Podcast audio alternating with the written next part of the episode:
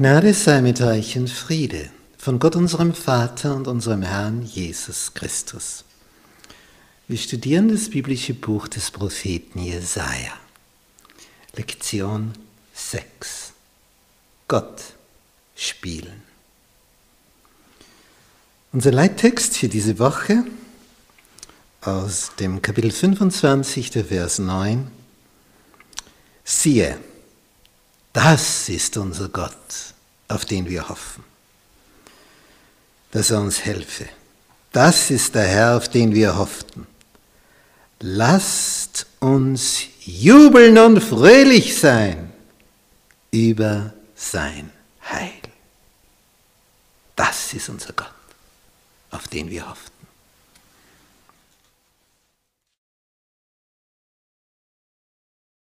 Unheil über die Völker.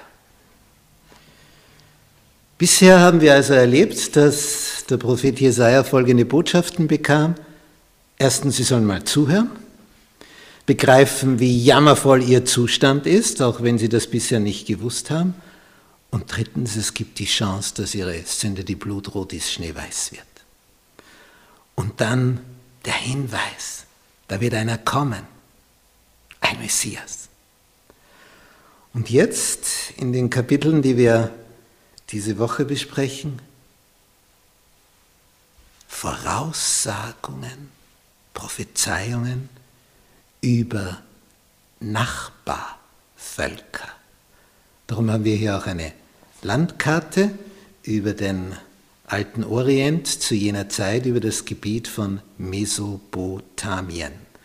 Das ist nämlich dieses Gebiet zwischen den zwei Strömen, wenn wir hier diese Karte betrachten, hier ist Tigris und Euphrat, die zwei Ströme, und zwischen diesen zwei Strömen, speziell hier im Südosten, wo die zwei Ströme dicht aneinander kommen, hier war ein äußerst fruchtbares Gebiet, so ähnlich wie im Niltal, bedingt durch die Überschwemmungen Hochwasser im Frühjahr vom Nil, wie hier von Euphrat und Tigris, weil die aus den Bergen der heutigen Türkei, das ist die heutige Türkei hier, und von da kommen die Niederschläge in Form von Schnee im Winter und dann, wenn es früher kommt, taut es und dann führen diese Flüsse Hochwasser, überschwemmen weit über ihre Ufer hinaus und das ist ein fruchtbares Gebiet zum Anbauen. Und hier entstanden die ersten Hochkulturen. Das älteste Schriftzeugnis, dass man also die Schrift erfunden hat, das stammt hier aus dieser Gegend, von den Sumerern, die Keilschrift. Und die Universität Innsbruck, die Abteilung für Archäologie, die hat hier ganz viel geforscht glücklicherweise noch vor dem Jahr 1991, wo dann sehr viel in diesen Museen geraubt, zerstört wurde, einfach zerschlagen wurde, als es hier drunter und drüber ging in diesem Krieg. In dieser Gegend haben sich also Hochkulturen ausgebreitet. Mit Hochkultur ist etwas gemeint, wo ein Volk bereits über eine Schriftsprache verfügt, die uns bekannt ist. Es ist also so, dass Geschichte, ich bin Geschichtelehrer, Geschichte erst damit beginnt, so wirklich beginnt, wenn wir irgendwo schriftliche Aufzeichnungen haben. Denn du kannst zwar in einer Höhle alle möglichen Steinzeitfunde finden, aber was damit geschehen ist mit den Knochen und mit den Steinen, die da liegen, das kannst du dir halt irgendwie zusammenreimen. Aber ob es so war, aber wirkliche Geschichte beginnt dort, wo Aufzeichnungen sind, schriftliche. Und man in der Lage ist, es zu übersetzen, was oft lange Zeit nicht gelungen ist. Und erst dann, ja, dann kann man eindringen in die Welt von damals hört, aha, da war der König und jener Herrscher und da ist das geschehen. Aber dann haben wir das nächste Problem. Stimmt das auch, was hier schriftlich aufgezeichnet wurde? Stimmt es? Denn man kann ja was aufschreiben. Aber ob es auch so war, ist wieder was anderes.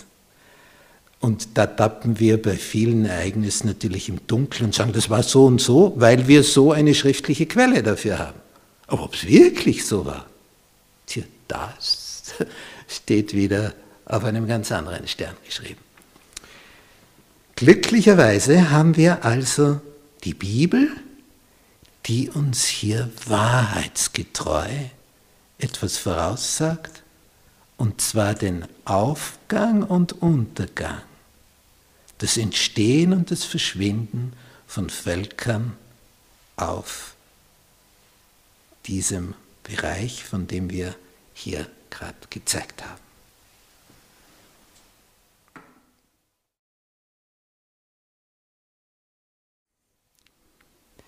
Die ehemals große Stadt Babylon.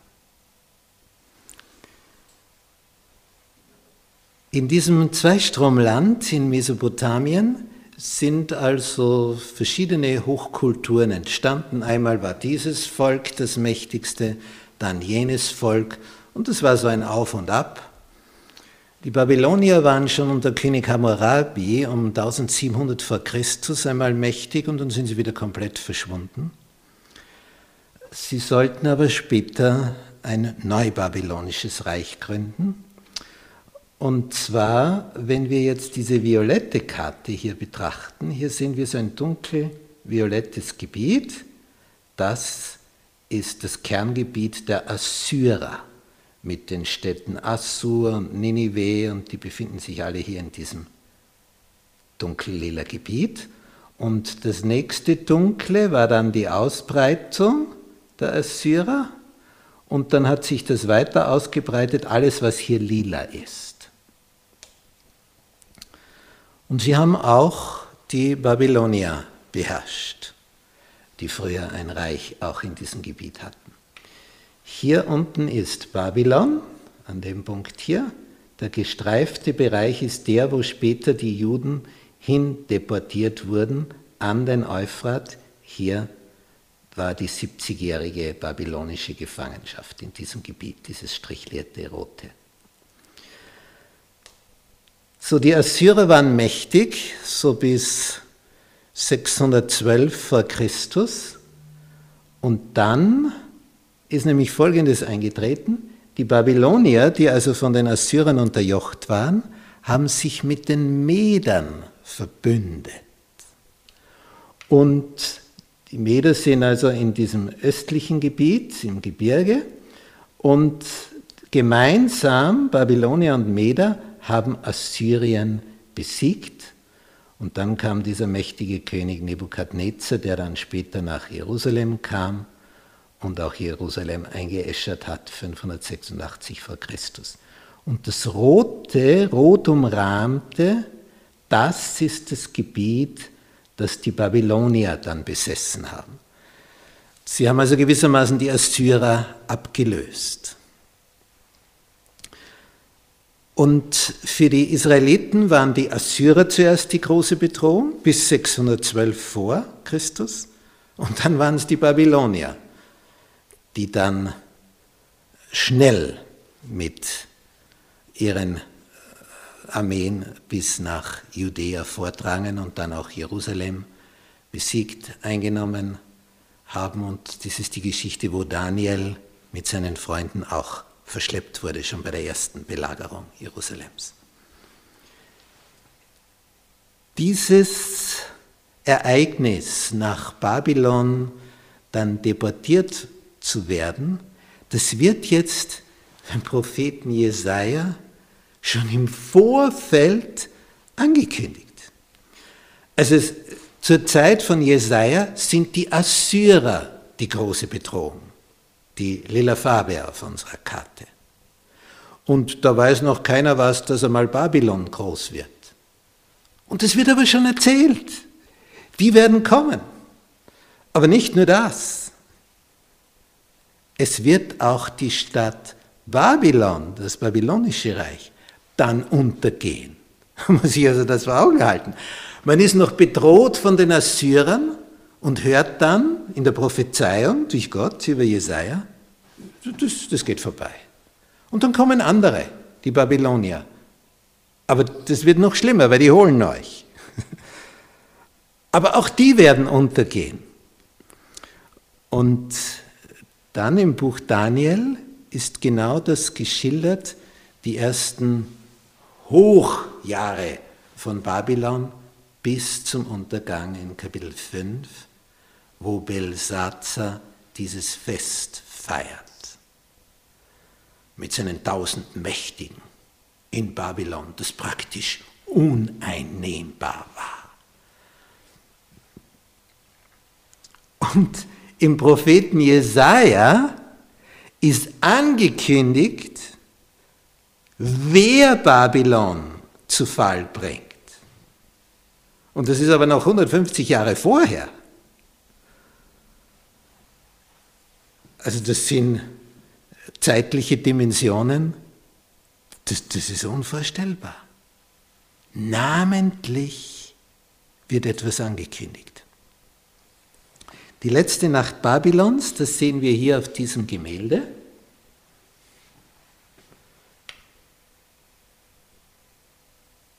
Da haben wir Belsazar, der im Thronsaal plötzlich eine Schrift an der Wand sieht.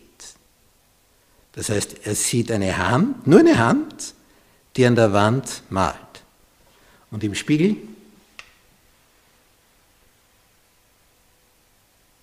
sieht er diese Hand. Und die Bibel beschreibt das so schön, wie der Kreide bleich wird, blutleer, und dass seine Knie gegeneinander schlagen wie bei einem Schlagzeug. Und es wird der Untergang angekündigt. Und es war die letzte Nacht Babylons. Interessant. Die Meder haben den Babyloniern geholfen, die Assyrer zu besiegen. Und jetzt helfen die Meder den Persern, die Babylonier zu besiegen. Es waren also immer die Meder, das Zünglein an der Waage. Gemeinsam mit Babylon erledigen sie Assyrien. Und gemeinsam mit Persien erledigen sie dann, wieder 100 Jahre später, die Babylonier. Interessant. Die, die waren immer so die entscheidende zweite Macht dabei, um eine vorige zu Fall zu bringen. Nun, die Bibel hat das alles schon im Vorhinein aufgezeichnet, als ob es schon da sei. Das ist Prophetie, die sich erfüllt.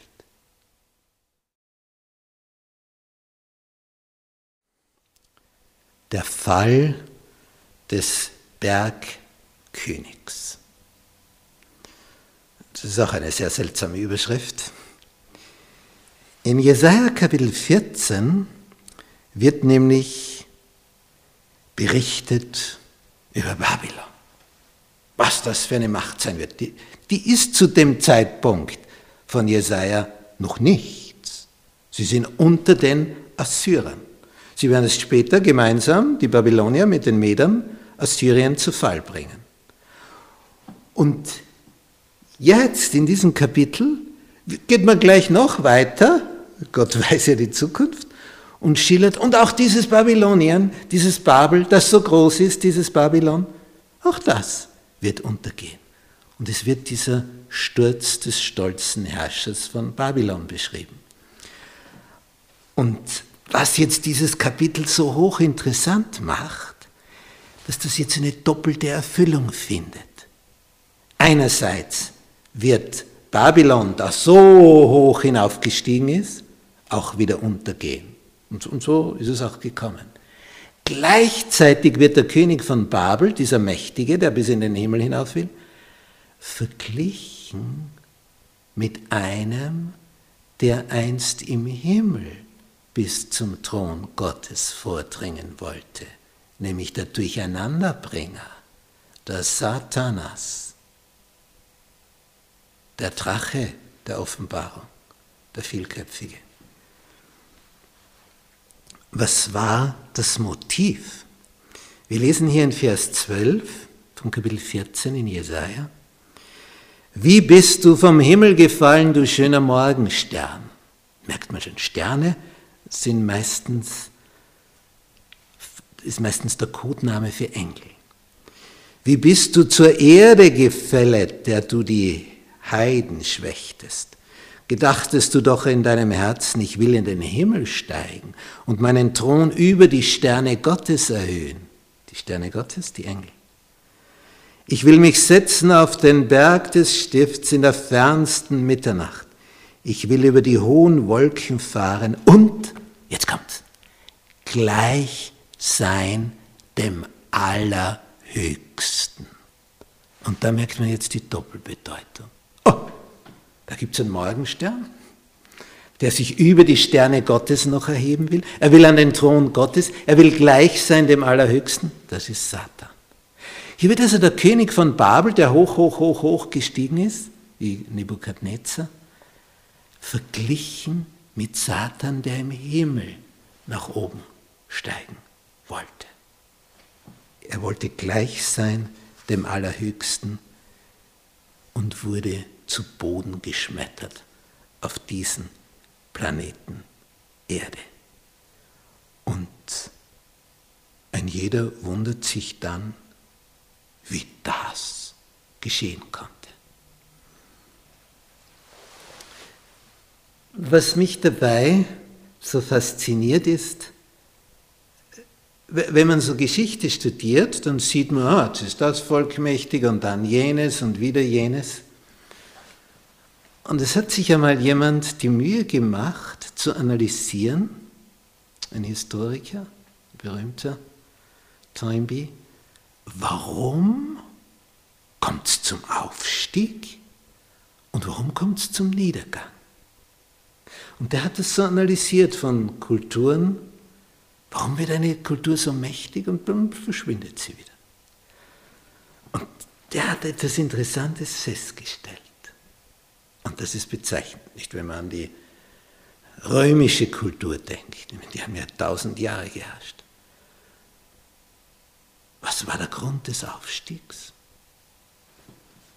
Charakterlich hohes Niveau, strenge Disziplin, Selbstdisziplin zu sich selbst. Niedergang, Verweichlichung, die Führungsschichte lebt nur mehr in Saus und Braus, kümmert sich um nichts mehr, außer die Millionen zu verbrauchen. Das ist ganz typisch, wie man es auch bei Firmen sieht, bei Unternehmen. Da gründet einer ein Unternehmen, bringt es in die Höhe und da ist Energie drinnen und Einsatz. Und der gibt alles für seine Firma. Vielleicht schafft es der Sohn noch, das irgendwie über Wasser zu halten? Oder bringt es noch höher, aber es dauert meist nicht lang. Dann kommt einer in der nächsten Generation, vielleicht der Enkel oder der Urenkel, und der sieht die Firma nur mehr als Selbstbedienungsladen, da mache ich die Lade auf und da ist das Geld drinnen. Er, er gibt sich aber nicht mehr selber da hinein mit seinem Ganzen, sondern oh, das übernehme ich, das erbe ich, er hat sie nicht aufbauen müssen und nimmt nur mehr heraus für sich und lebt und verschwendet. Und dann geht es immer unter. Immer. Das hält keine Firma aus, wenn der Chef nur mehr sich bedient und einen Porsche und Ferrari nach dem anderen kauft und einen Hubschrauber nach dem anderen und eine Yacht nach der anderen. Das geht dann schnell bergab. Und so haben wir es auch bei diesen Hochkulturen im Großen. Wenn die Führungsschicht moralisch verkommt, nur mehr Sexorgien feiert und solche Dinge, dann geht der Staat schnell zugrunde.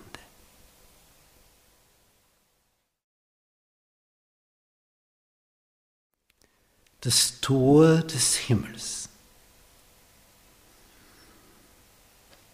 Babylon hat jetzt einerseits, nämlich der König von Babylon, diese Doppelsymbolik auch auf Satan hin, der da gleich sein wollte, dem Allerhöchsten, wie es in Jesaja 14 geschildert ist. Und der zu Fall kommt, genauso wie der König von Babel, wer hochsteigt, wird auch wieder tief fallen. Und je höher er steigt, desto tiefer fällt er. Und wir haben da auch noch eine weitere Symbolik in diesem Babylon drinnen. Also der Begriff ist ja mehr als schillernd. Das beginnt ja mit diesem Turmbau zu Babel nach der Flut, wo man in Babylon so einen hohen Turm bauen möchte, dass man vor einer Flut sicher ist. Gott hat den Regenbogen in die Wolken gesetzt, um zu zeigen, nie mehr wird so eine weltweite Flut kommen. Aber nicht jeder vertraut Gott. Denkt sich, sicher ist sicher, wir bauen einen ganz, ganz hohen Turm. Und in 1. Mose 11, Genesis 11, wird das geschildert, wie dann Gott herniederfährt und die Sprachen verwirrt. Denn das bedeutet das Verwirrung. Babel. Und seitdem gibt es diese vielen Sprachen auf der Welt. Und deswegen brauchen wir Übersetzer und gibt es Fremdsprachen und, und, und. Und dieses Babylon war auch ein, ein Zentrum der heidnischen Religion, das hineingewirkt hat dann zu den Persern, von denen zu den Griechen und von den Griechen zu den Römern und von den Römern bis zu uns. Denn es heißt ja römisch-katholisch, diese Kirche. Sie ist römisch. Haben wir also die Elemente von Babylon, Persien, Griechenland und Rom da drinnen. Und diese, dieses Babylon, das ist interessant, im, im ersten Petrusbrief am Schluss, in seinem fünften Kapitel, in Vers 13, grüßt Petrus aus Babylon. Und wir wissen natürlich, der war dort nie. Wieso schreibt er, es grüßt euch aus Babylon? Der Petrus. Und dann steht, und das ist bezeichnend, in der Einheitsübersetzung, die die römisch-katholische Kirche herausgegeben hat, wo es also darum ging, eine Übersetzung zu haben, die dann als Einheit für alle gilt, einheitliche Bibelübersetzung, aber von der römischen Kirche in Auftrag gegeben. Diese Einheitsübersetzung hat an der Stelle, wo Petrus schreibt, ich grüße euch aus Babylon, ein Asterix, ein Sternchen, und unten bei der Fußnote steht, Babylon ist gleich, jetzt kommt die Gleichung, Babylon ist Deckname für Rom. Köstlich. In der römisch-katholischen Einheitsübersetzung der Bibel steht hier Babylon, Deckname für Rom. War also in Rom, so wie Paulus, und grüßt von dort. Und das war der Code, das war der verschlüsselte Name.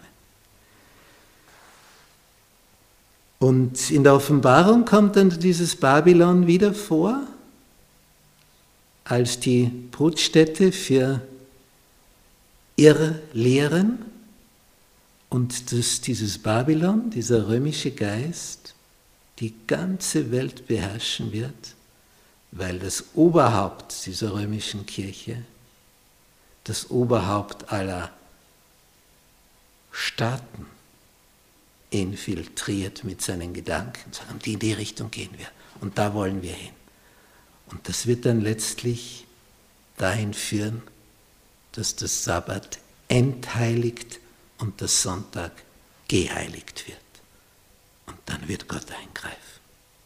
Wenn man also von Regierungen her Gottes Gesetz außer Kraft setzt. Und dann ist das Ende dieser Welt gekommen.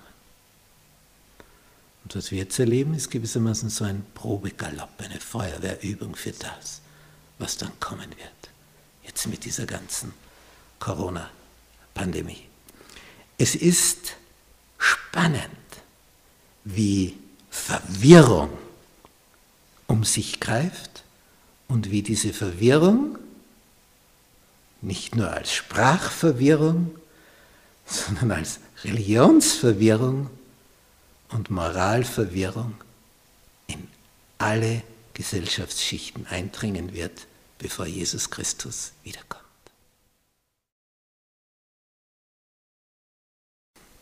Der letztendliche Triumph Zions.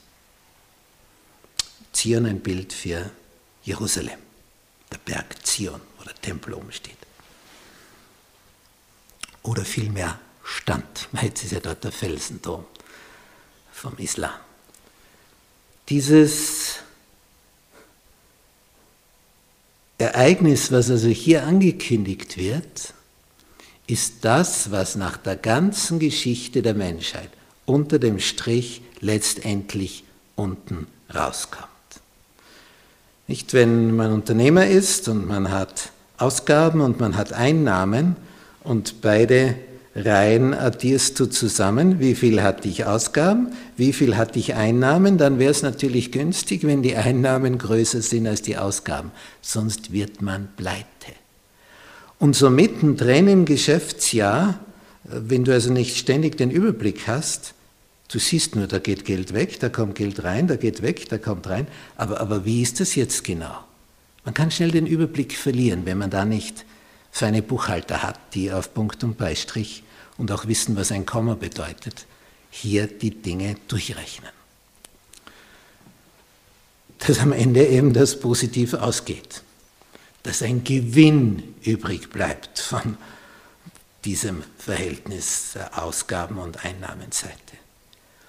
Und wenn man jetzt die ganze Geschichte der Völker betrachtet, dieses Auf und Ab, und wo Völker mächtig werden und gegen die Nachfolger Jesu vorgehen.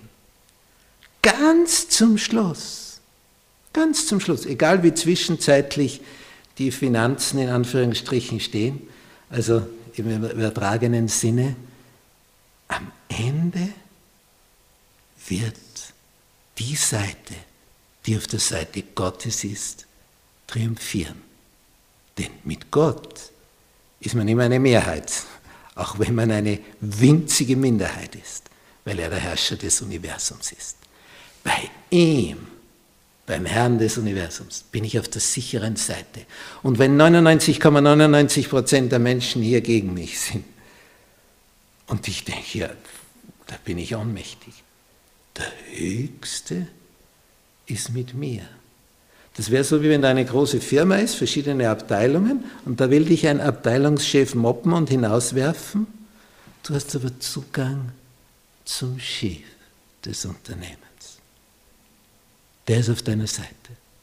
Und egal, was die anderen dazwischen alles probieren und dich in die Ecke drängen, letztlich entscheidet der Höchste, ob du gefeuert wirst oder bleiben kannst oder aufsteigst oder untergehst.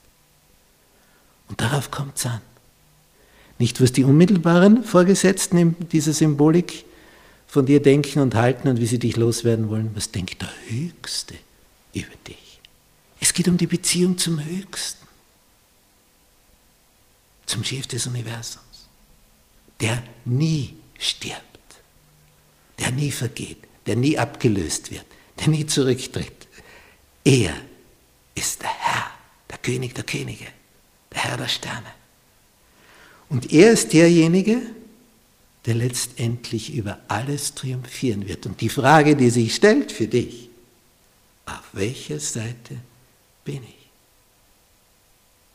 Auf der, die jetzt scheinbar den Sieg davonträgt, oder auf der Seite, die letztendlich triumphiert, auch wenn es im Augenblick gar nicht danach aussieht. Gar nicht danach aussieht. Aber letztendlich wird sie triumphieren. Nicht, wenn man das so betrachtet in der Geschichte des Zweiten Weltkrieges,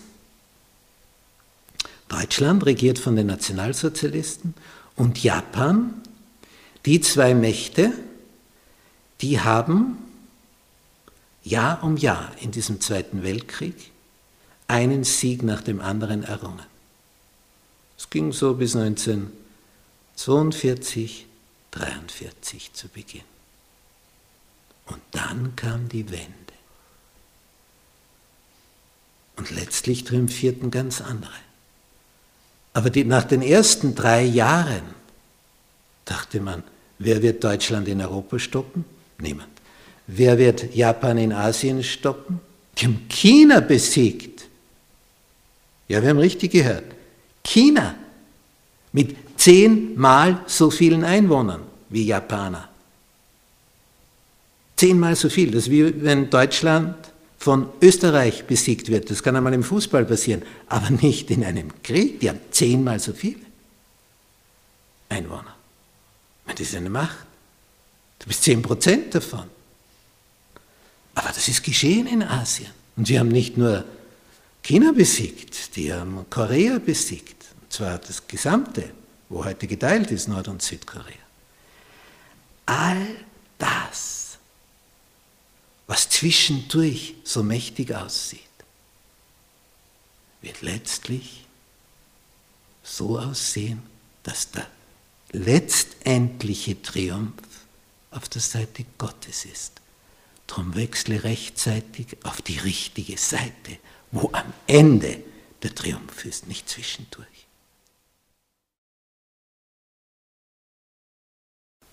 Zusammenfassung. Es war bei einer Geschichtevorlesung und dann darauf folgend ein spezielles Seminar. Da habe ich mich eingetragen, daran teilzunehmen, denn das Besondere war, es ging um die Geschichte hier des Orients, was wir auf dieser Landkarte haben. Und da wurde im Besonderen die Geschichte Babylons besprochen. Und in der ersten Seminarstunde ist also dieser Universitätsprofessor, der da vorträgt und sagt, also wir haben verschiedene historische Quellen für das. Der und der hat darüber geschrieben, in dem und dem Jahrhundert und jener und jener, und wir haben da fünf wichtige Quellen. Ja, und dann gibt es dann noch die Bibel, die schreibt auch über diese Zeit. Mhm. Also das wird für mich sehr interessant, denn ich war bereits ein eifriger Erforscher der Bibeln und der Prophetie und so weiter. Geschichte und Prophetie und die Bibel, ja, das war hochinteressant für mich. Und ich hatte mein Geschichtsstudium schon beendet, war schon Lehrer und Pastor und das war also noch so ein Trüberstreuer, diese Zeit von Babylon. Und wie der Professor so die Quellen erläutert, da haben wir also fünf Historiker und dann haben wir noch die Bibel, dann sagt er auf einmal den Satz, ja, und die Bibel, das ist falsch. Jetzt wurde ich aber hellwach. Habe ich mich gemeldet, äh, wie er zu der Annahme kommt. Das ist ganz einfach. Die Bibel widerspricht dem, was die anderen fünf beschreiben in vielen Punkten. Ich sage, aha. Ja, aber vielleicht könnte es ja so sein, dass die Bibel stimmt und die anderen fünf nicht richtig sind. Also das hätte ich lieber nicht gesagt. Ich habe gedacht, der springt durch die Decke, dieser Professor. Der wurde sowas von wütend. Ich sage, wenn wir so anfangen, also das geht überhaupt nicht. Und, und so. Also der war richtig zornig. Ich habe nur die Frage gestellt, gäbe es nicht diese Möglichkeit auch? Und die Studenten haben interessiert zugehört. Ich war also der Älteste in der Runde da drinnen und haben dann gefragt, ja, aber Herr Professor, ich meine, die, Möglichkeit gibt es ja wirklich. Wir sind jetzt noch nicht für die Bibel, aber einfach nur diese Möglichkeit. Der ist so in Saft gegangen. Also das kann nicht sein. Aber genau so ist es. An der Bibel ist alles zu messen. Nicht, nicht die Bibel an dem, was da irgendwelche Leute früher geschrieben haben. Denn wenn ein Historiker also ein Geschichtsschreiber vor Jahrhunderten, Jahrtausenden das niedergeschrieben hat, hat er es im Auftrag des Herrschers niedergeschrieben, von dem er bezahlt wird. Na, wie wird er die Geschichte dieses Herrschers beschreiben? Ein Totalversager war der? Na, natürlich nicht, er kriegt ja von dort den Lohn. Das muss ja entsprechend rüberkommen. Also wird er schreiben, das war der Größte, der Edelste, nichts für sich, alles für das Volk der hat sich hingegeben für seine Leute und selber hat er kärglichst gelebt, gewissermaßen in Sack und Asche im Fass gehaust. So war es natürlich nicht, sondern die Herrscher haben ihre Macht ausgebaut, ausgenutzt und ausgesaugt bis zum letzten. Und die Bibel schildert beide Seiten. Wenn wir biblische Gestalten betrachten und wenn es die größten sind, dann werden ihre Fehler nicht verschwiegen. Ein Abraham, aber auch seine Fehltritte werden genannt. Ein Mose, meine, was das für Gestalten sind. Aber auch der Fehler wird erwähnt. Denn die das geschrieben haben, waren Propheten. Und Propheten schreiben im Auftrag Gottes. Fehlerfrei. Und das ist der große Unterschied. Alle historischen Quellen, ob sie stimmen oder nicht stimmen, kann man daran prüfen, wenn auch die Bibel was drüber sagt.